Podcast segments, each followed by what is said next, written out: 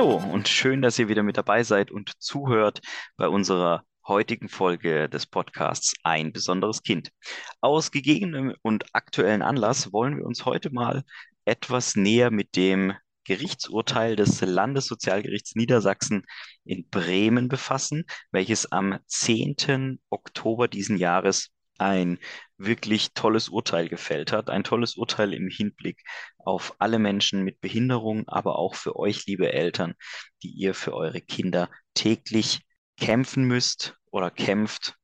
Hier nochmal mein größter Respekt, dass ihr das so durchzieht. Das Gerichtsurteil hat vielleicht der eine oder andere schon mitbekommen. Es ist ja auch in aller Munde und in den ganzen sozialen Netzwerken. Aber auch wir wollen heute da einmal noch mit draufschauen. Ja, was ist passiert? Um das besser zu verstehen, mal kurz die Vorgeschichte. In dem konkreten Fall hatte ein 49-jähriger Rollstuhlfahrer geklagt.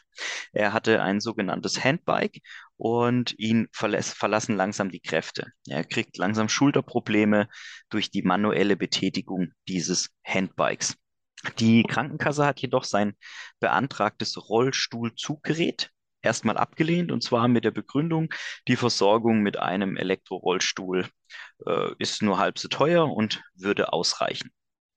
In der ersten Instanz hat die Krankenkasse noch Recht bekommen, aber das Landessozialgericht Bremen hat am 10. Oktober hier anders entschieden und die Krankenkasse dazu verurteilt, die Kosten für das Rollstuhlzuggerät vollumfänglich zu nehmen.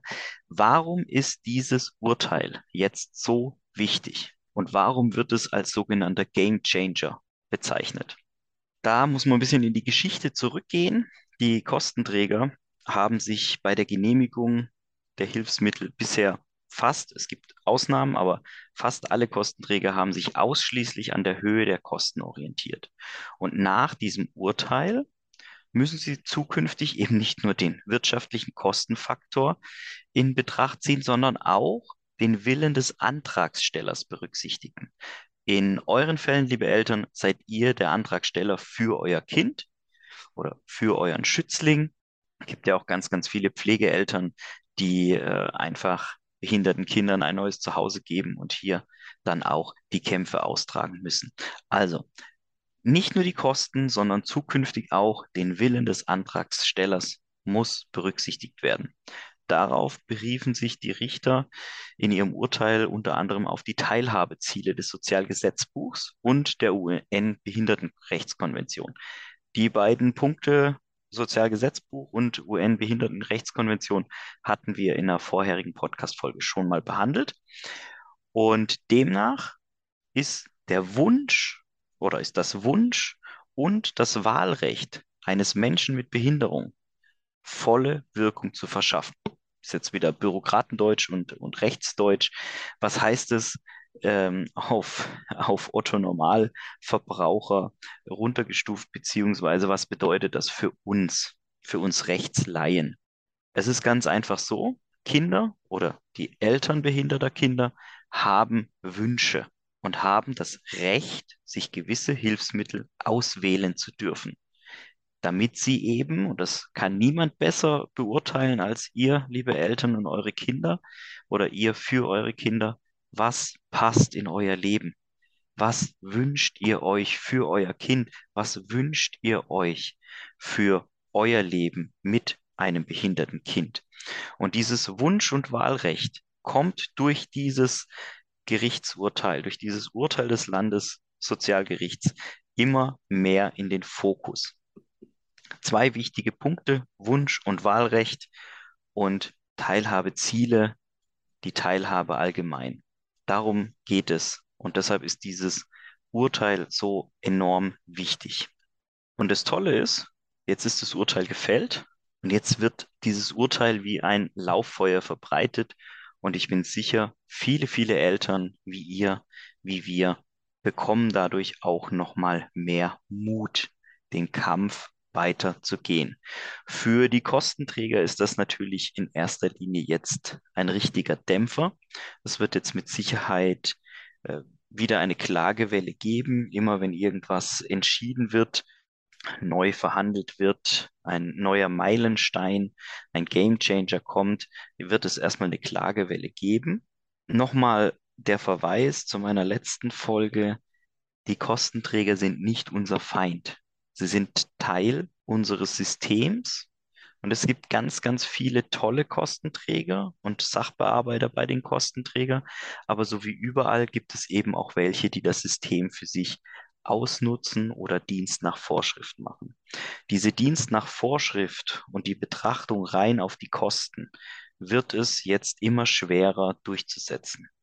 Denn dieser Gamechanger soll euch Mut machen, soll den Sanitätshäusern, uns Herstellern Mut machen, dass wir die Produkte, die wir euch empfehlen, die wir für euch entwickeln, die wir euch zur Anpassung bereitstellen, dass die so ja, bestmöglichst, würde ich sagen, in euer Leben passen.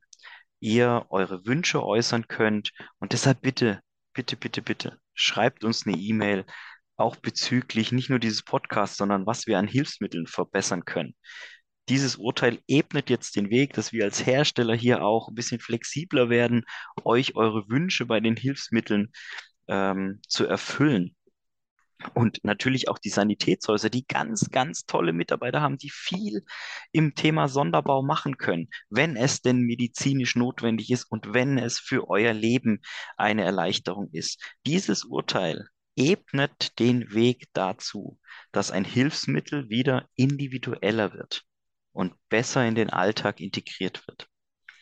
Ich finde es ganz, ganz toll, dass ähm, einige Zeitschriften, einige Vereine, ihr kennt sie alle, Reha Kind und ähnliche, Mobitip, die Online-Zeitschrift, dass diese auch so dahinter stehen und die, dieses Urteil wie ein Lauffeuer in den sozialen Medien teilen. Deshalb war es uns auch wichtig, dass wir hier einfach nochmal darüber sprechen.